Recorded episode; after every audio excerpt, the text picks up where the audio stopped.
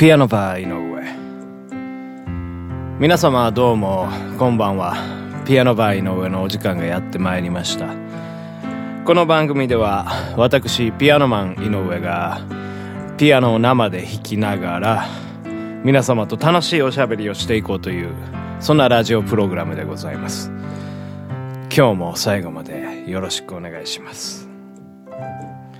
はい。というわけでございましてね、ピアノバー井上、えー、59回目の放送でございます。えー、昨日ね、宣言しました通りね、今日は号泣特集ということでね、えー、行ってみたいなと思います。まあ、あの、ちなみになんですけどね、昨日のなんか終わり方が、あの、僕的にこう、聞き直してたら、ジェーン・スーさんみたいなね、感じで、えー、終わったなというふうにね、思ってちょっと面白かったんですけどね。はい。まあそんなわけでね、号泣ですね。号泣、うん、なかなか、号泣ってことは少ないですよね、人生において。割とね、僕、男の子の割にはね、泣き虫だと思うんですよ。結構涙は出るんですよね。あのー、素晴らしい映画の作品とか、素晴らしい音楽を聴いた時にね、ポロポロとね、泣くことはあるんですけどね、号泣って言ったらそんなにもうほんと数数えるほどしかないですかね。なんかやっぱ心に取っかかりがある時とかに、出会った曲とか聴いたらすっごく泣ける時とかあるんですよね。なんかこのラジオでもね、前歌いましたけどね、あの、サイモンガーファンクルの明日にかける橋とか、ですかね。あの曲はね、泣きましたね。2000何年だったかな ?9 年ぐらいの、なんか、あの、ライブでやった明日にかける橋がすごく良くてですね、あの、アート・ガーファンクルがね、最後にね、こう、すごい声を伸ばしてね、歌うところがね、とてもね、もうジーンときましてね、もうそんでもうボロボロボロボロね、泣きましたかね。あとはですね、ビージーズのですね、How Deep Is Your Love っていうね、曲なんですけどね、これをね、あの、聞いた時もね、ものすごい涙が出ましたね。なんかこう、日本語の曲よりも、英語の曲の方が号泣することは、なんか多いですかね。あの、まあそんなに歌詞のね、内容とかっていうのを、まあ一番最初に聞いた時って、あまあ、英語だから、まあ僕そんなにわからないんですよ。なんですけど、やっぱその、こう、雰囲気ですよね。あの曲が持っている雰囲気とか、まあ、あと自分の精神状態にこうなんかバッチリあった時に、その、もう本当言葉に邪魔されないまあよく言えば。うん。日本語だとやっぱまあこういう曲なんだっていうね、言葉によってすごいまあ左右されてしまう部分はあるんで、なんかより具体的になるんですけど、なんか洋楽とかって歌詞がわからない分、なんかこうすごい抽象的な自分の中にこう、えー、深く、えー、入った場合にものすごいね、グッとくる時あるんですよね。なんか自分の世界がもう開くというか、うん、そういった意味でね、なんか洋楽の方が結構もう泣いた時にもうボロ泣きするみたいなことは多い気がしますね。ですから、あの、まあ割と最近で号泣したっていう話だとですね、まあ最近言うてもね、もう2年ぐらい前ですけど、あれですかね、映画。うん。クイーンの、あの、ボヘミアン・ラプソディね、見に行ったんですよ、映画館にね。あれも泣きましたね。もう結構、その最後の、なんかまあ、3時間ぐらいあるんですかね、あの映画。3時間ぐらいあって、で、最後の20分間が、あのー、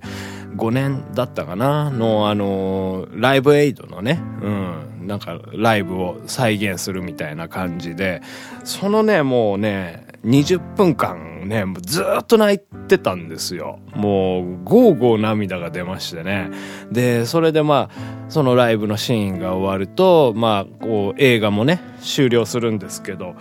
で、まあね、それ、もう泣きすぎましてね、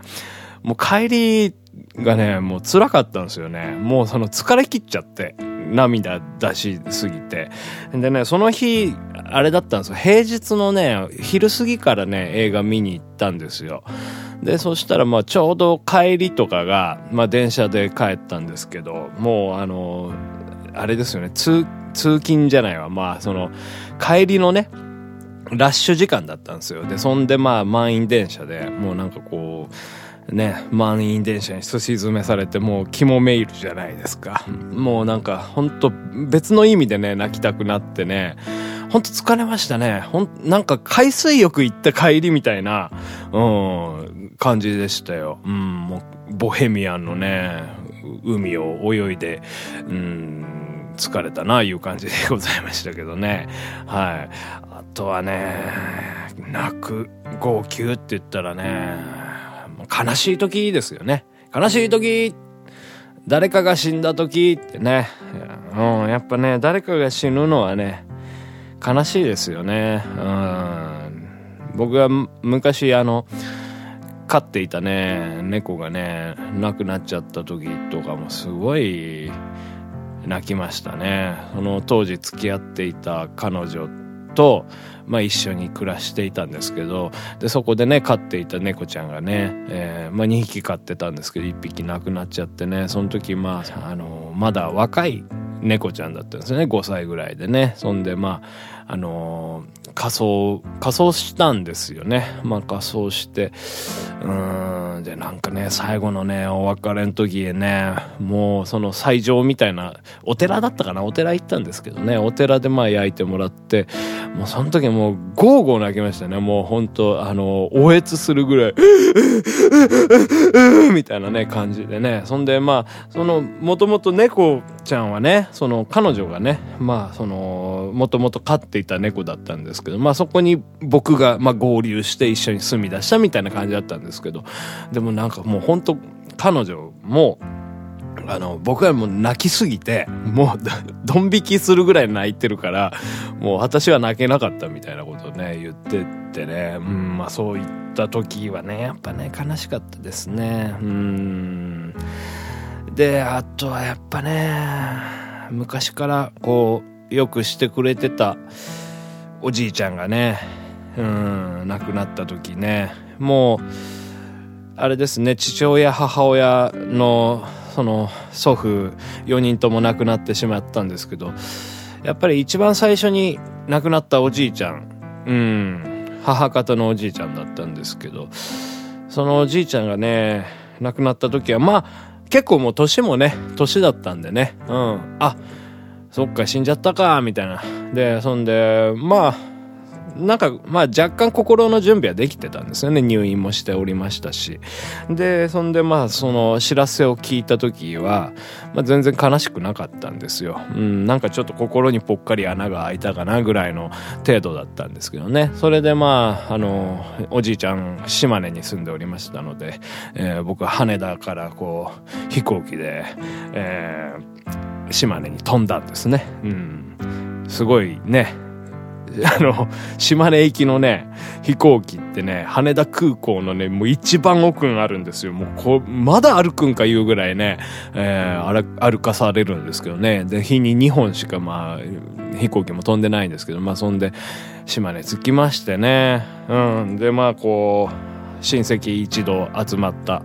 中で、まあ、こう、おじいちゃんをこう、まあ、何ですか、根津の番みたいな感じして、で、まあ、お通夜やって、お葬式やって、で、最上、えー、火葬場行くんですよね。で、まあ、火葬場行った時にね、あのー、お花をね、詰めてくださいと、缶桶に。で、そんで、まあ、個人と最後のお別れなんでね、あのー、触ってあげてくださいみたいなことをね、あの、そこの最上の人が言われてね。で、僕はおじいちゃんのね、あのー、おでこをね、触ったんですよね。そしたらもうすごい冷たくてね、硬かったんですよ。なんかもうその時一気にね、おじいちゃん死んだんだっていうね、事実がね、急に込み上げてきましてね、もうそこでもう、ボロボロ泣きましたね。もうあれはもう本当今まで一番泣いたかもしれないですね。もうびっくりしました。本当自分でも。なんか、抑えられない感情っていうかもうなんか、もうね、それまで、うん、死んだおじいちゃんと2日間過ごしてたはずなのにね。急にそこでね涙が出ましたね。はい。というわけでねなんかこうしんみりしてしまいましたけどね。今日はね号泣した話をいたしました。ピアノバー井上。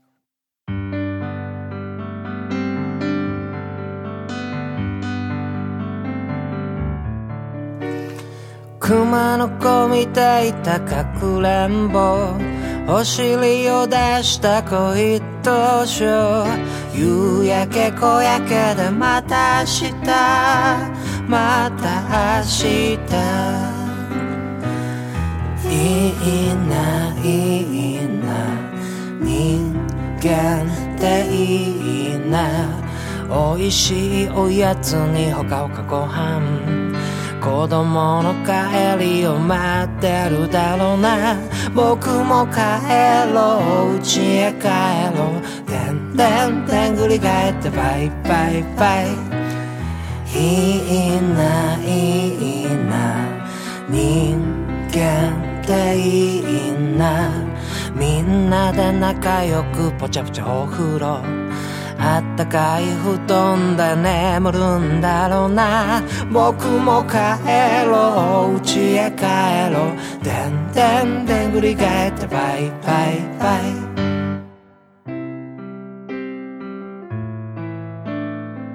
ピアノバー井上そろそろお別れのお時間でございます、えー、今日は号泣特集ということでねもう思わず話していてまあちょっとポロッと思い出して泣きそうになったりもしたんですけどね。なんかもうその死んだねおじいちゃんはね僕のことをねほんと出来の悪い孫だみたいな感じでずっと言ってたんですよ。僕あのねいとことかいるんですけどみんなやっぱ頭良くてねなんか東大とかね京大とかあの行くようなねあのいとこだったんで僕なんてねもう高卒ですしね。全然勉強できなかったですけどね。なんかその時にね僕音楽始めた時にこう初めて CD 作った時にねそのおじいちゃんにね聞かせたんですよね。そしたらすごいあのえらく感動してね毎日聞いとるぞみたいなね感じで言ってくれてねなんかまあそういう風に認めてくれた時もあったんですけどね。はい。というわけでこの番組では皆様のご感想ご要望苦情井上に対する怒りや憎悪井上に歌ってほしい曲などえー、随時募集しておりますので、お気軽に、お気軽に、どうにかして送ってください。ということで、また明日お会いいたしましょう。ピアノバー、井上でした。